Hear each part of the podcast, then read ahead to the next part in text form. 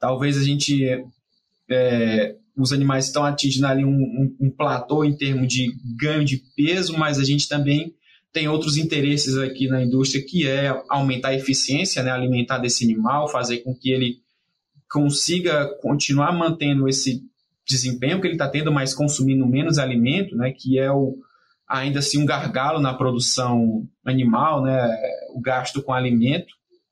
Então, a gente está atacando vários outros, outros problemas também. Essa questão de saúde é fundamental, né? principalmente aqui usando a genômica para melhorar características de, de saúde da, da perna, né? que é um problema muito comum também em frango de corte. E mais recentemente também melhorando, é, atuando aí para melhorar o bem-estar através do melhoramento genético.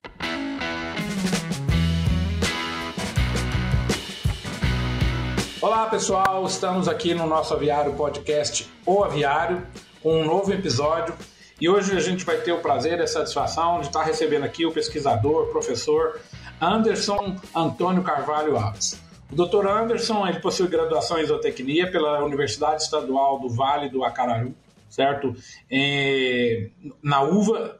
Ele tem o seu mestrado na área de concentração de produção e melhoramento animal na Universidade Federal de, de, de, do Ceará e o doutorado na Unesp de Jabuticabal, trabalhando dentro da área de melhoramento animal. O doutor Anderson também foi docente do Instituto Federal de Educação é, de Tecnologia do Maranhão. É, e atualmente o doutor Anderson está na Universidade de Wisconsin, onde ele é na cidade de Madison, nos Estados Unidos, onde ele é, é pesquisador associado. E também tem trabalhado justamente nessa área de tecnologias aí de é, inteligência artificial. Então, Anderson, é um prazer enorme estar aqui conversando e aprendendo um pouquinho com vocês dessas novas tecnologias. Vamos conversar como que isso né, vai ajudar a avicultura a continuar se desenvolvendo. É, então, vou passar a palavra para você fazer aí um, um, breve relato e aí a gente começa com as, com as perguntas aqui que a gente está pensando em conversar. Bom, uh, olá a todos, muito obrigado pelo convite, muito obrigado por me receber aqui. Quero dizer que é um, um grande prazer e espero que eu possa contribuir aí de alguma forma com o ouvinte, tá? Quero agradecer aí ao professor Marcos por estar tá sendo aí o nosso host uh, hoje, né? Então, mais uma vez, espero que vocês, vocês, que nossos ouvintes tenham um bom momento aqui com a gente, que a gente possa discutir um pouco sobre tecnologia, né, principalmente aplicado aí uh, na avicultura de corte. Tá? Partindo para o nosso, nosso, primeiro, né, nosso primeiro bloco aí, na, questão técnica, Anderson, como é que você, assim, que luz que você dá para a gente é, dessas novas tecnologias de melhoramento que estão já disponíveis para as casas genéticas, que inclusive já estão usando essas tecnologias. Como é que você enxerga isso na prática, de como isso vai evoluir da agora em diante, como que esse frango pode crescer ainda mais, que ele pode evoluir mais geneticamente no seu melhoramento, né? Diferente daquelas técnicas antigas que a gente usava, né, de técnicas basicamente de genéticas de população que a gente usava há anos e anos atrás, e partindo para essas técnicas moleculares mesmo, para eh, poder né, fazer com que o frango continue avançando geneticamente, melhorando e dando mais lucro para o produtor? Bom, é, eu acredito que as novas tecnologias, elas, elas, o que elas têm nos permitido é aumentar o progresso genético anual. Né? Assim, a forma como a gente faz melhoramento ainda continua sendo daquela forma clássica. Né?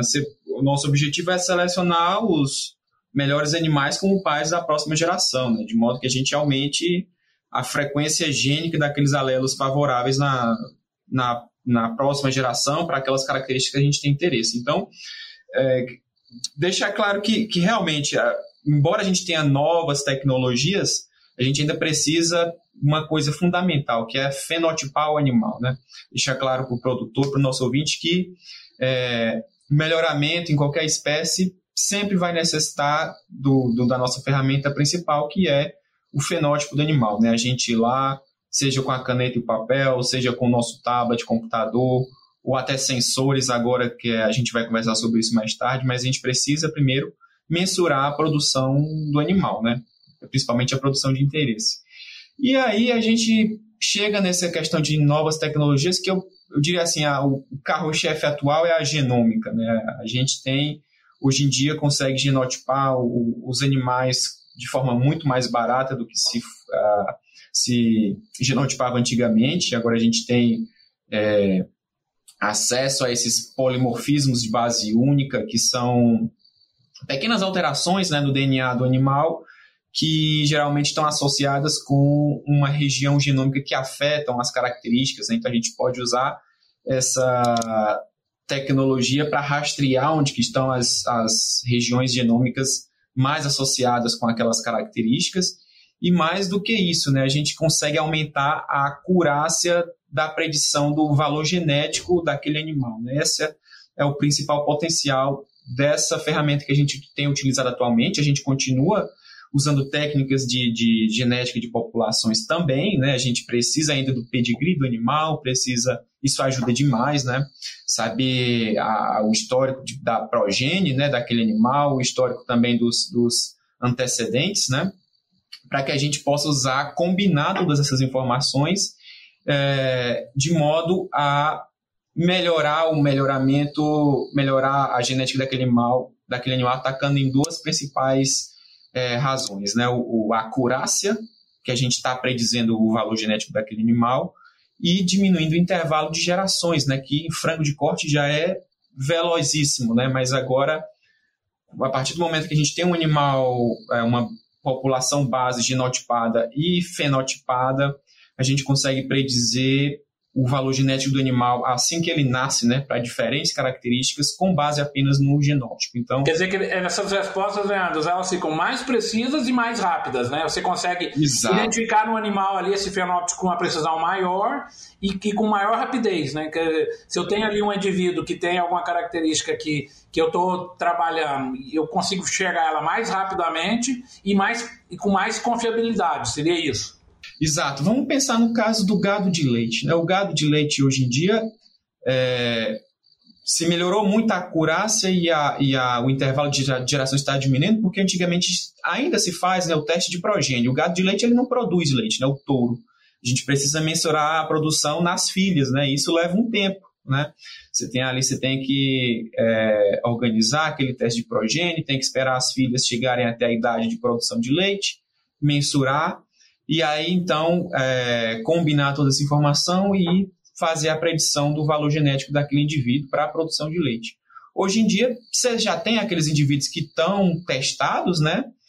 E estão genotipados também. E agora eu tenho um tourinho jovem, somente com genótipo, eu consigo predizer o valor genético daquele tourinho com muito mais acurácia, porque agora eu tenho informação genômica, né? Então, eu tenho ali um, uma população base treinada é, com aqueles efeitos e agora eu posso é, utilizar esses efeitos estimados é, para o genótipo do tourinho jovem. Então não precisaria, nesse caso do tourinho jovem, fazer um teste de progênio para ele, né? E isso, claro, eu poderia fazer isso também com, com a, genética clássica, né, usando somente informações de pedigree, mas com uma acurácia menor. Então, isso se aplica para todas as espécies, tá? Por exemplo, frango de corte, é, características de carcaça, né? Eu quero um maior rendimento de carcaça. É, o que a gente, eu tenho um, um, candidato à seleção, eu queria, eu tenho que mensurar aquela característica de carcaça, eu preciso ter uma progenie dele para que eu mensure ali, é, consiga fazer o abate, né? E mensurar o desempenho naquela progenie daquele animal. Isso ainda é aplicável e, e é necessário ser feito, mas agora, para um animal que não tem essa progenie testada na característica de carcaça, eu posso ter o genótipo, né? E isso vai me facilitar a, a, acelerar o ganho genético, porque agora eu consigo predizer valor genético para características de carcaça daquele animal, sem necessariamente ter um teste é, para esse animal, né? Não ter uma progenie fenotipada para esse animal. É, então nós podemos afirmar, né, Anderson, para o produtor, né, para aquele, né, aquela, aquele, aquele, aquele elo da cadeia que está lá na ponta, que vai receber um lote de pintinho daqui a dois, três, quatro anos, que o, esse frango vai continuar a melhorar, cada vez ele vai ser mais precoce, cada vez com eficiência alimentar melhor, cada vez é, com características de carcaça melhor, os probleminhas que vão acontecendo em termos de conformação, do resistência a doenças e tal, a genética vai dando um jeito de resolver. Então, é, essa questão do melhoramento não tem fim, né? A gente praticamente é, a cada ano que passa, nós temos um frango melhor. E aí a responsabilidade do produtor é maior, porque aí ele tem que ter um manejo melhor, uma nutrição melhor, uma ambiência melhor, um programa de biosseguridade melhor, enfim, tudo isso para dar né, é, é, condições para que essa genética que vocês aí na outra ponta trabalham, né, para aparecer justamente lá na, na ponta do produtor, no galpão dele, para ele ter um, um, um frango né, cada vez melhor. Exatamente. É sempre importante lembrar disso, né? De que é, quanto mais refinado né, a, a, genética do animal, maior, nessa, maior cuidado que a gente tem que ter também com o ambiente. Né? A gente sabe que a, o desempenho do animal é uma combinação dos dois fatores. Né? É, quando eu falo ambiente, é claro, é tudo. Né? É o manejo nutricional, é, o manejo ambiental também, né? de se garantir ali que o animal esteja no seu conforto térmico. Então, é uma combinação desses dois fatores, é até a interação desses dois fatores. E sim, a gente daqui do lado da ponta de genética continua trabalhando. Agora, talvez a gente. É, os animais estão atingindo ali um, um, um platô em termos de ganho de peso, mas a gente também tem outros interesses aqui na indústria que é aumentar a eficiência né, alimentar desse animal, fazer com que ele consiga continuar mantendo esse desempenho que ele está tendo, mas consumindo menos alimento, né, que é o, ainda assim um gargalo na produção animal, né, o gasto com alimento. Então, a gente está atacando vários outros, outros problemas também. Essa questão de saúde é fundamental, né? principalmente aqui usando a genômica para melhorar características de, de saúde da, da perna, né? que é um problema muito comum também em frango de corte. E mais recentemente também melhorando é, atuando aí para melhorar o bem-estar através do melhoramento genético. Então, diria que os carros-chefes hoje em dia da avicultura de corte são esses, né? É o desempenho, é o ganho de peso, é, é a eficiência alimentar e a saúde né, do animal, saúde e bem-estar do animal, são esses três principais pontos aí que a gente está é, atuando e tentando melhorar cada vez mais. É, e claro, sempre combinando novas tecnologias que vão chegando. É, certamente essa área de bem-estar, é, você colocou muito bem, é uma área que hoje ela é um dos carros-chefes e a gente vai ter que dedicar um programa aqui do episódio aqui só sobre bem-estar. Bom, Anderson, vamos aqui falar um pouquinho sobre inteligência artificial, né, learn machine, essas tecnologias que eu não dou nem conta de eh, pronunciar aqui, tanta, tanta ferramenta nova que tem aqui, mas tudo, tudo isso em favor de melhorar os aspectos da produção tudo isso em favor do produtor para ajudar ele a tomar decisões, às vezes até se antecipar, às vezes a máquina vê uma coisa que o olho humano não vê. É, através aí, né, de, dessas tecnologias. Como é que você enxerga esse, a aplicação dessa inteligência artificial na agricultura de uma maneira geral? Como que você que participa desse projeto, conhece essas ferramentas, como que você enxerga a nosso favor da avicultura, como que a gente vai poder tirar proveito dessas ferramentas aí que estão, né, toda hora tem oferta aí de, de possibilidades nessa área, nessa área de inteligência artificial. Uhum. Não, você falou muito bem e, assim, é, eu acho que é muito importante, né? Hoje em dia a inteligência artificial, ela está em, ela tá em tudo, né? Você, é, você vê, por exemplo, quando a gente está assistindo filme e, e por exemplo, na Netflix existe ali um algoritmo por trás para recomendar os melhores filmes, né? No YouTube também, é, músicas, né? Hoje em dia aplicativos de, de para a gente ouvir música, eles pegam esses dados e, e tentam ah, oferecer. eu vou dar um exemplo bem, bem do dia a dia mesmo, né? Eu de manhã, quando eu entro no meu carro, o meu telefone avisa, certo? Quantos minutos eu vou chegar no meu trabalho. Ele não sabe se eu estou indo no meu trabalho, ele não sabe, eu não falei para ele nada. Ele falou: ó, o seu, o seu trajeto até o seu trabalho é tal e vai gastar tanto tempo, né? Impressionante, né? Como ele acaba até invadindo a minha, entre aspas, privacidade e já me dá uma dica. E eu não falei nada para ele é, que eu estou indo trabalhar, ele nem sabe se eu vou no médico ou se eu vou a outro lugar, mas é mais ou menos por aí, né? Ele vai prevendo, vai aprendendo e vai deduzindo e vai invadindo, dizer, a nossa vida, né? no bom sentido. É, é, exatamente. E a inteligência artificial ela é, é nada mais do que um conjunto de técnicas que a gente utiliza para fazer com que um certo dispositivo tem habilidades que, que atualmente só um ser humano teria, né? Por exemplo, uh, você olhar para uma foto e um exemplo bem básico, né? Saber se é um, um cachorro ou um gato, né? Isso até pouco tempo atrás só um ser humano poderia ser capaz, mas hoje em dia com visão computacional você pode treinar algoritmos para reconhecer, né? Reconhecer face, né? Então isso é inteligência artificial, é quando eu consigo utilizar um conjunto de técnicas e faça com que um certo dispositivo tenha habilidades que só um ser humano uh, até então teria. E uma das técnicas que a gente utiliza para promover a inteligência artificial é o machine learning, né, ou em português, o aprendizado de máquina, que é justamente é, um, dos, um dos eixos né, da inteligência e é com que a gente trabalha de fato também na produção animal, né, que é o machine learning, o aprendizado de máquina, que nada mais são do que algoritmos que conseguem é, que são alimentados com uma base de dados e eles conseguem é, fazer predições né, para qualquer atividade que a gente queira com base naquele histórico que a gente proporcionou para ele. Então a gente treina um algoritmo e esse algoritmo ele vai fazer predições depois de treinado. Essa é, um, essa é uma forma de fazer aprendizado de máquina, né? o aprendizado supervisionado. Você tem, por exemplo, uma, uma série histórica de várias. Uh, uh, o manejo que aquele animal recebeu, uh,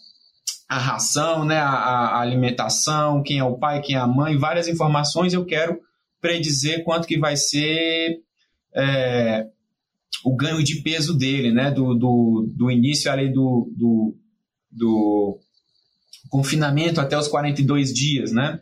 Então, eu posso usar machine, aprendizado de máquina para fazer isso. Né?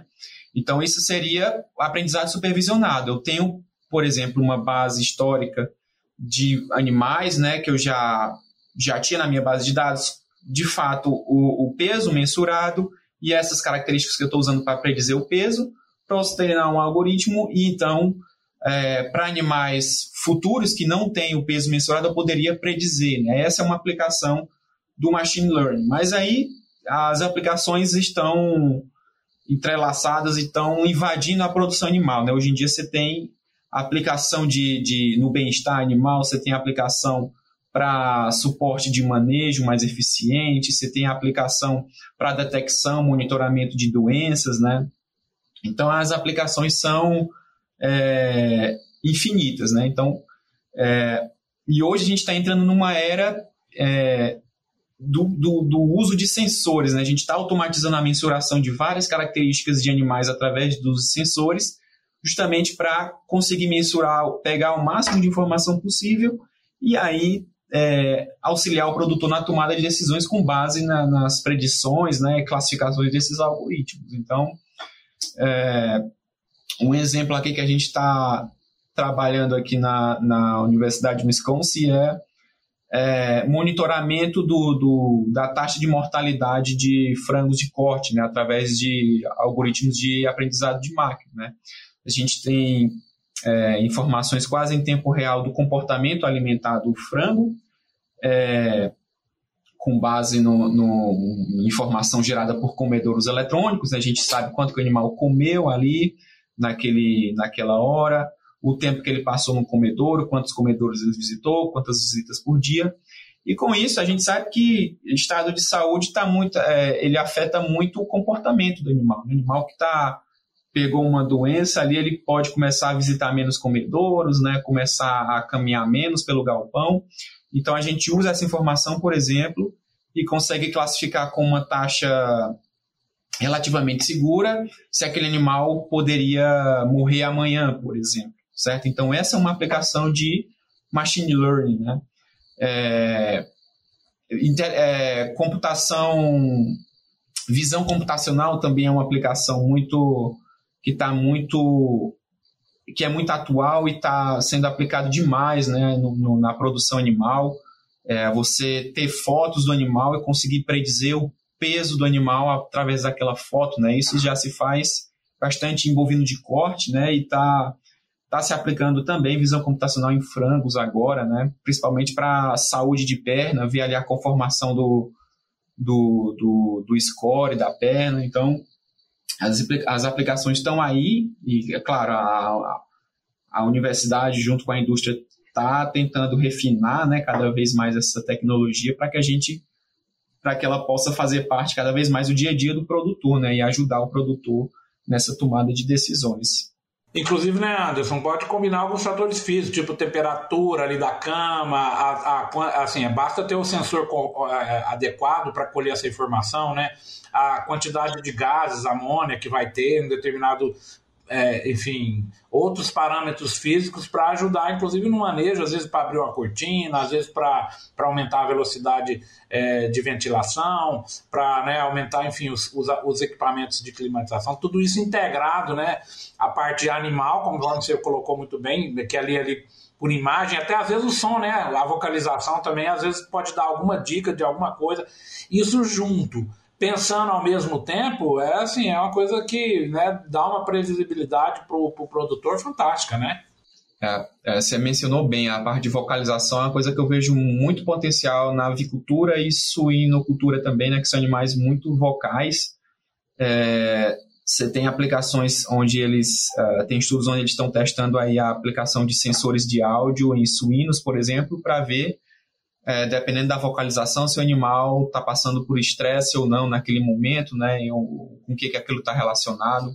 Em frangos de corte também, você tem ali é, sensores de áudio que conseguem capturar e, e, e, por meio de algoritmos, né, identificar é, espirros né, de animais ali e dessa forma prever talvez um surto de alguma doença infecciosa respiratória dos animais. Então, é, realmente, a, a parte de vocalização também é uma coisa que eu particularmente gosto muito, né? Eu, assim, o, a experiência que eu tenho é mais na parte de cavalos, né?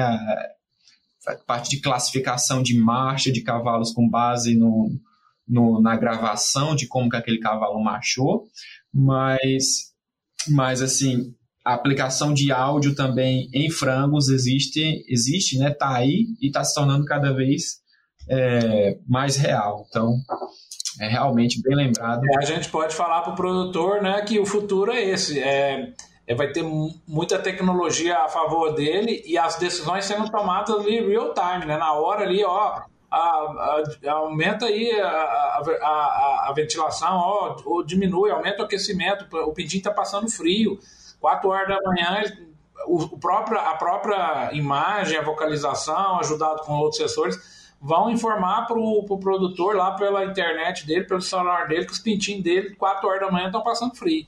Né? Então, assim, isso, e claro, às vezes vai ter até já acoplado o sistema, já aumentando né, a produção de calor lá, enfim. O futuro nesse aspecto aí é, é, bem legal, né? A gente vai ficar super tecnológico. E claro, isso vai ter que ter preço que a gente consiga pagar, né, né Anderson? Porque senão é, é, a gente vai ter tecnologias que estão inacessíveis, que a própria avicultura não pague isso. Né? A esperança nossa é que esses custos fiquem bem, bem dentro das possibilidades de ser uma ferramenta que tenha uma relação custo-benefício a favor né, do produtor, não é isso? É, eu diria que a, a, tecnologia, quando surge, ela sempre é, custa caro, né, por não estar tá ali otimizada a produção daquela tecnologia. Foi o caso da, da, da genotipagem, né, do, do genotipar os animais, esses painéis de alta densidade para genotipar os animais eram, custavam caro, né, em torno de mil dólares por animal, era impossível na prática, mas hoje em dia você tem muitos rebanhos né, que estão, que é uma realidade, né, eles estão genotipando seus é, animais. A mesma coisa eu, eu falo com essa tecnologia de comedouros eletrônicos, né, que tem sensores para identificar qual animal que está visitando, também está se tornando mais realidade em bovinos de corte, né? em frango ainda está meio experimental, mas a gente está engateando. E é claro, conforme a gente vai melhorando a pesquisa, essa, essa tecnologia ela vai barateando o custo, né? E aí sim a gente pode aplicar, né? Claro, mas primeiro sempre existe ali uma a necessidade de parceria, indústria, universidades para ir otimizando essas tecnologias. E e eu diria que sim, que você mencionou né, do produtor receber é, notificações em real time, é, é, basicamente isso, é a internet das coisas. Né? tem esse conceito que de, hoje em dia tudo está conectado, né? Seu celular é conectado, você tem um dispositivo de áudio que é conectado à internet, então essa realidade também vai se é, vai sendo presente no campo também, né? A quarta revolução industrial ela está aí, né? Para tudo estar tá conectado, então esses sensores vão estar conectados à internet, que vão lançar notificações em tempo real para o celular do produtor.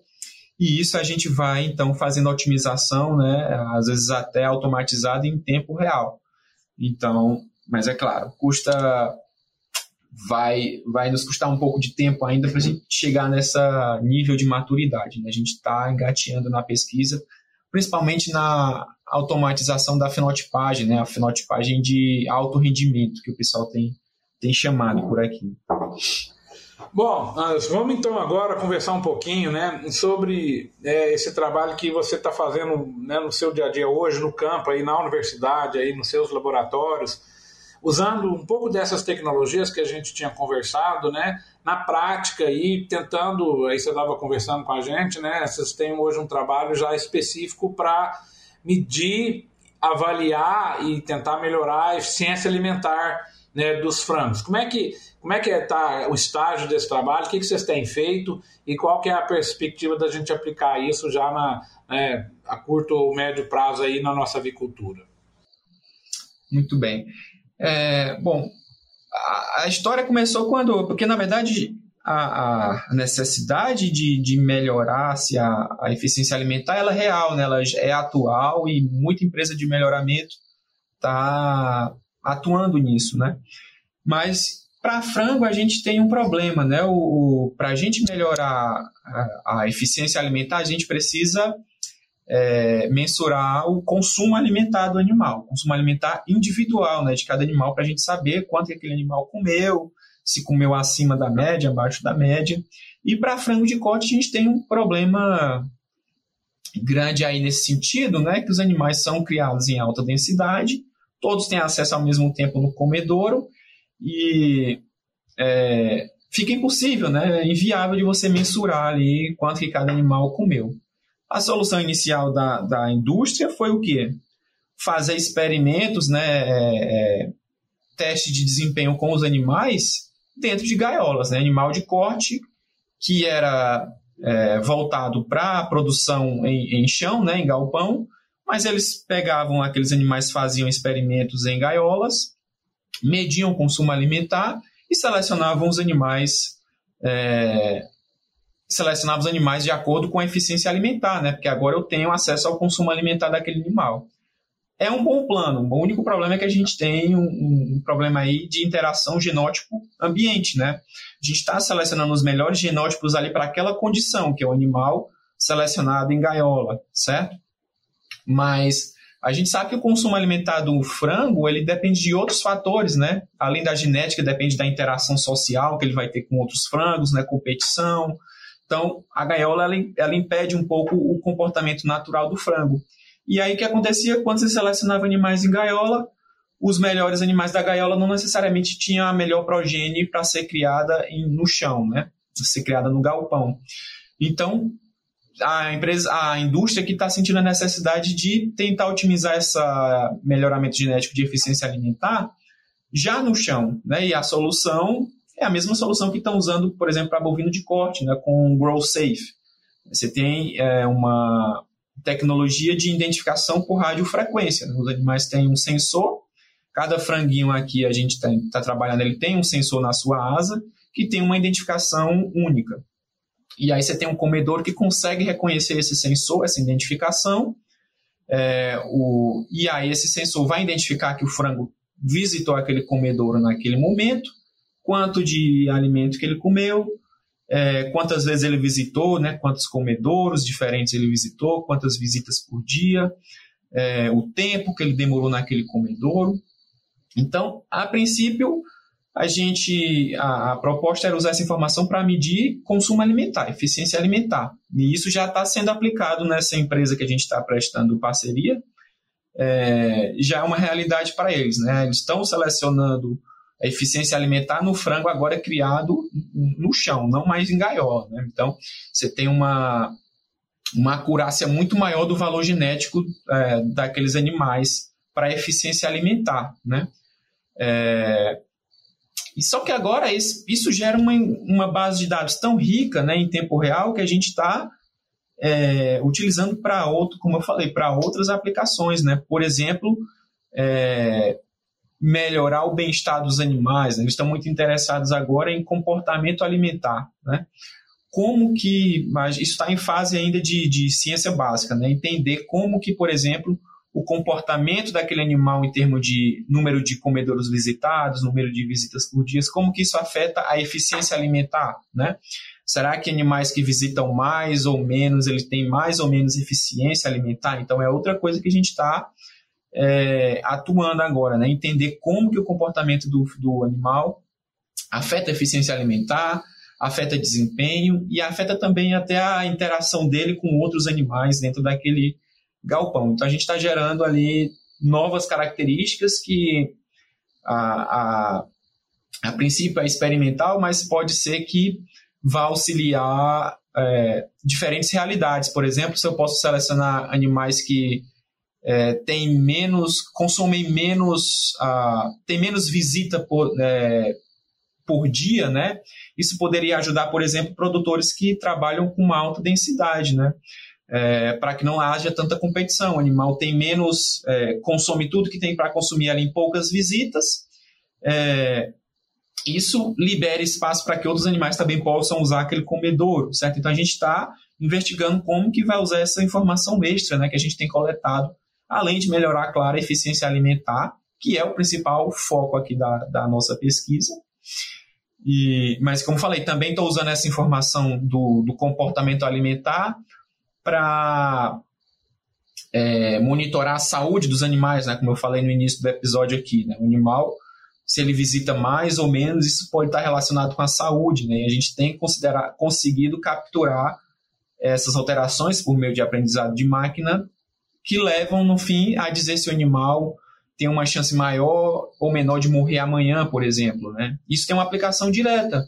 Uh, por exemplo, se eu, isso vai, no, no futuro, talvez gerar um, um, uma aplicação que gere uma notificação no sistema da, da, da granja e falha. Ó, naquele lote ali teve vários sinais vermelhos de frangos que poderiam morrer amanhã. Né? Isso poderia ser um sinal, uma incidência de um surto né, dentro daquele lote, e aí você vai, por exemplo, controlar o número de pessoas que vão visitar aquele lote para que não haja uma, uma interação daquela doença daquele lote com outros lotes, né, em outras granjas também. Então, tudo isso vai gerando informação. E isso é, gerado com apenas um tipo de tecnologia, né, que é o sensor de, de identificação por radiofrequência. Né? Muito, muito, muito, muito legal. Parabéns mesmo esse trabalho. E é aquilo que a gente, né, retomando aquela parte inicial da nossa conversa, né?